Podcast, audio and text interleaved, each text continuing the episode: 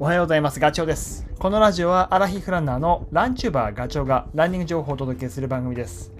走りながらや隙間時間にでも聞いていただき、走る気持ちがスイッチオンになれば嬉しいです。今、北海道の札幌にいるので、せっかくだからですね、早朝走ってきました。一緒に走ったのは、えー札幌のトレランショップのトレイルハットのスタッフの方たちと5人で行ったんですけどトレイルハットはね札幌の市電の石山通り駅から 500m ぐらい行ったところですね。でちょうど1年前かなあの北海道のトレイルランナー谷口美香さんと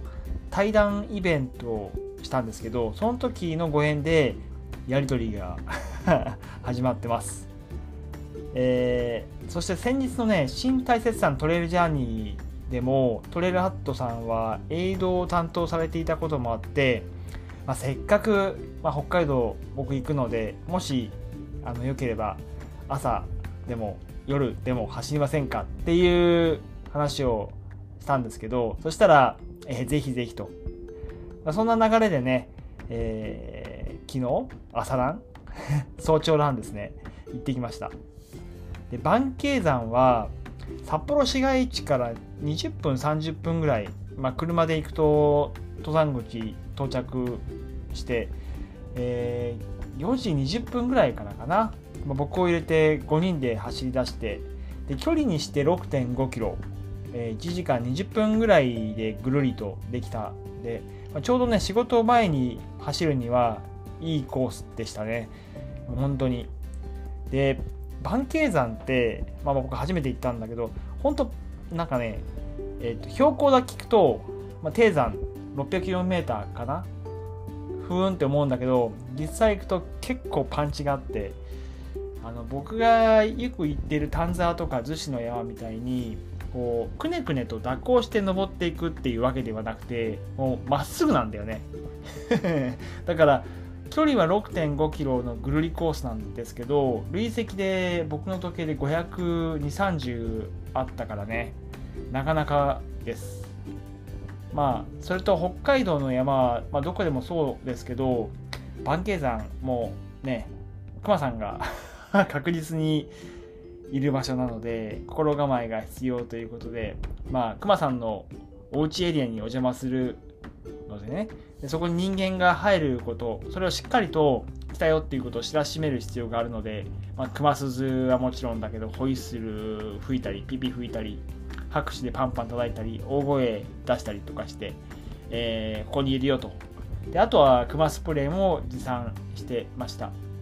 まあ、まあ北海道に限らず、まあ、熊との遭遇ってねよくニュースでもあるけどやっぱりねあのーなんだろう人間の存在を知らしめることが、ねあの出会い出会いを減らすことになるのでそこは注意した方がいいですよね。そう案の定ねそう走ってる最中一箇所あのゴソゴソと 藪の中から音が聞こえてきてなんかね鹿じゃないんですよね。鹿だったらぴょんぴょん跳ねていくんだけどえっ、とその昨日はねもう人間の歩行スピードと同じぐらいのガサガサガサです。北海道ってイノシシは北海道っていうか番慶山にはイノシシはいないそうなんで消去法でいくともう 確実にあれですよですよね。だからその時は5人で大声を出して、えーがっつりアピールをしてそしたらね音は遠ざかっていったのでちょっとほっとした感じです。そんなプライスですね朝活を昨日はしたと。はい。で今日のラジオはねえー昨日も一昨日も話をしてるけど新大雪山トレイルジャーニーの走ってきたご報告で今日は後半ですね。23キロ天狗岳まで行って順調に行ってその後どうだったかっていうことをあのまあ聞いていただくと。えと天狗岳の後は標高 1600m ぐらいの有明山？それを経由してそこから降りるんですよ標高 600m まで。っていうか降ろされちゃう。であのね上りはスキー場だとか電光坂っていう急登をガンガン登っていくんだけど下りに関してはえーと、10キロの林道です。まあ、これはね、高低図を見てなだらかな下りだったからきっとそうだろうなと思ったらやっぱりその通りで。ここは絶対に走りきることは決めてました、まあ、1週間前にね御嶽で足にダメージを食らってるんだけど走らないとタイムが出ない。削られちゃうのであのこの時心がけたのはね前のランナーの腕振りだとか足の回転の着地のタイミングをに合わせる。自分の動きを。そうするとなんだろうリズムカルに進むことができるので、まあ、これは下りもそうだけど結構僕上りの時にもそれを使うので参考までに前の人に合わせるっていうのをやると意外にあの刻めます。リズムよく。で、えー、林道1 0キロ行ってその後はまたあれです。標高 1700m まで上がるんですよね。平山まで。1そう。1100m アップですね。でその頃になるともうお日様が上の方に登っていて気温が急上昇してえー、まあ、御嶽の時もそうだったんですけど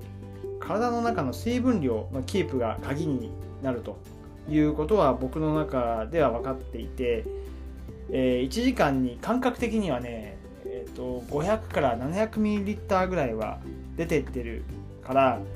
その量をエイドに着くたびにチャージしていました。でこれはすごく成功して、まあ、おかげでねさっき言ったその林道の1 0キロも走りきることができたからやっぱりねっていう再確認が水分ないと人間動かないと体動かないっていうのは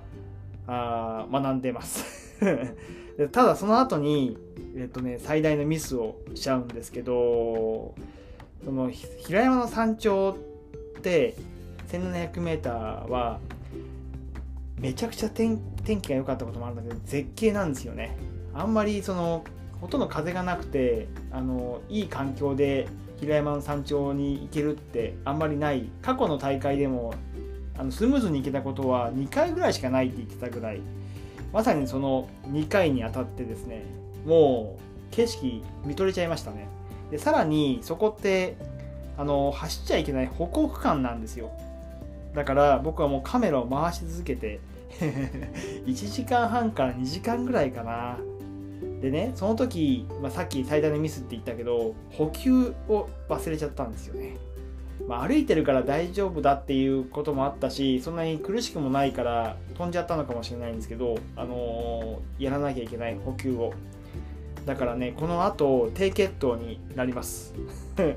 50キロあたり。残り10キロから手のしびれが始まって残り山が2つあるんですよ。1 0キロ残り1 0キロに。でその時にもうあの思考も働かなくなってきて上りは力が入らない。でもうこれやばいなっていう状態でひいひい言いながらも休みながら進み歩きながら進みなんとか乗り切ったんだけどその時に乗り切った方法、まあ、方法というか手段がジェル3つ残りねジェルがまだ残ってたんですよ。それが本当にラッキーだったんだけど残りジェル3つを一気飲み、まあ、これあんまりよろしくないんですけどあの体に負担がかかるからあの胃の方にもねレモンわらびと マグオンとそれからアンドゥーカ。だから300キロカロリー以上を一気にとって30分ぐらいしたら回復してきたという感じですね。なので、まあ、ここでの学びというかもう分かってなのにもかかわらずやっちゃったことはあの定期的に取らなきゃいけない補給を忘れてしまったというこれでも大きな反省ですね。次のレースではやっちゃいけないことリストの、えー、ナンバーワンかもしれない。水もそうだけどね。なので、えーと、行動してる時は車のガソリンと同じでエネルギーがどんどん使われてなくなっていってしまうのであのしっかりとなくなった分は補給しないと後で痛い目見るよということが今回分かりましたというか気づかされたことです。皆さんもねちょっと気をつけてください。特にロングレースの時は本当補給を忘れちゃうと後で痛い目見るので気をつけてください。はい、今回のお話が少しでも役に立てば嬉しいです。それではまた次回の放送でお会いしましょう。ガチョウでした。バイバイ。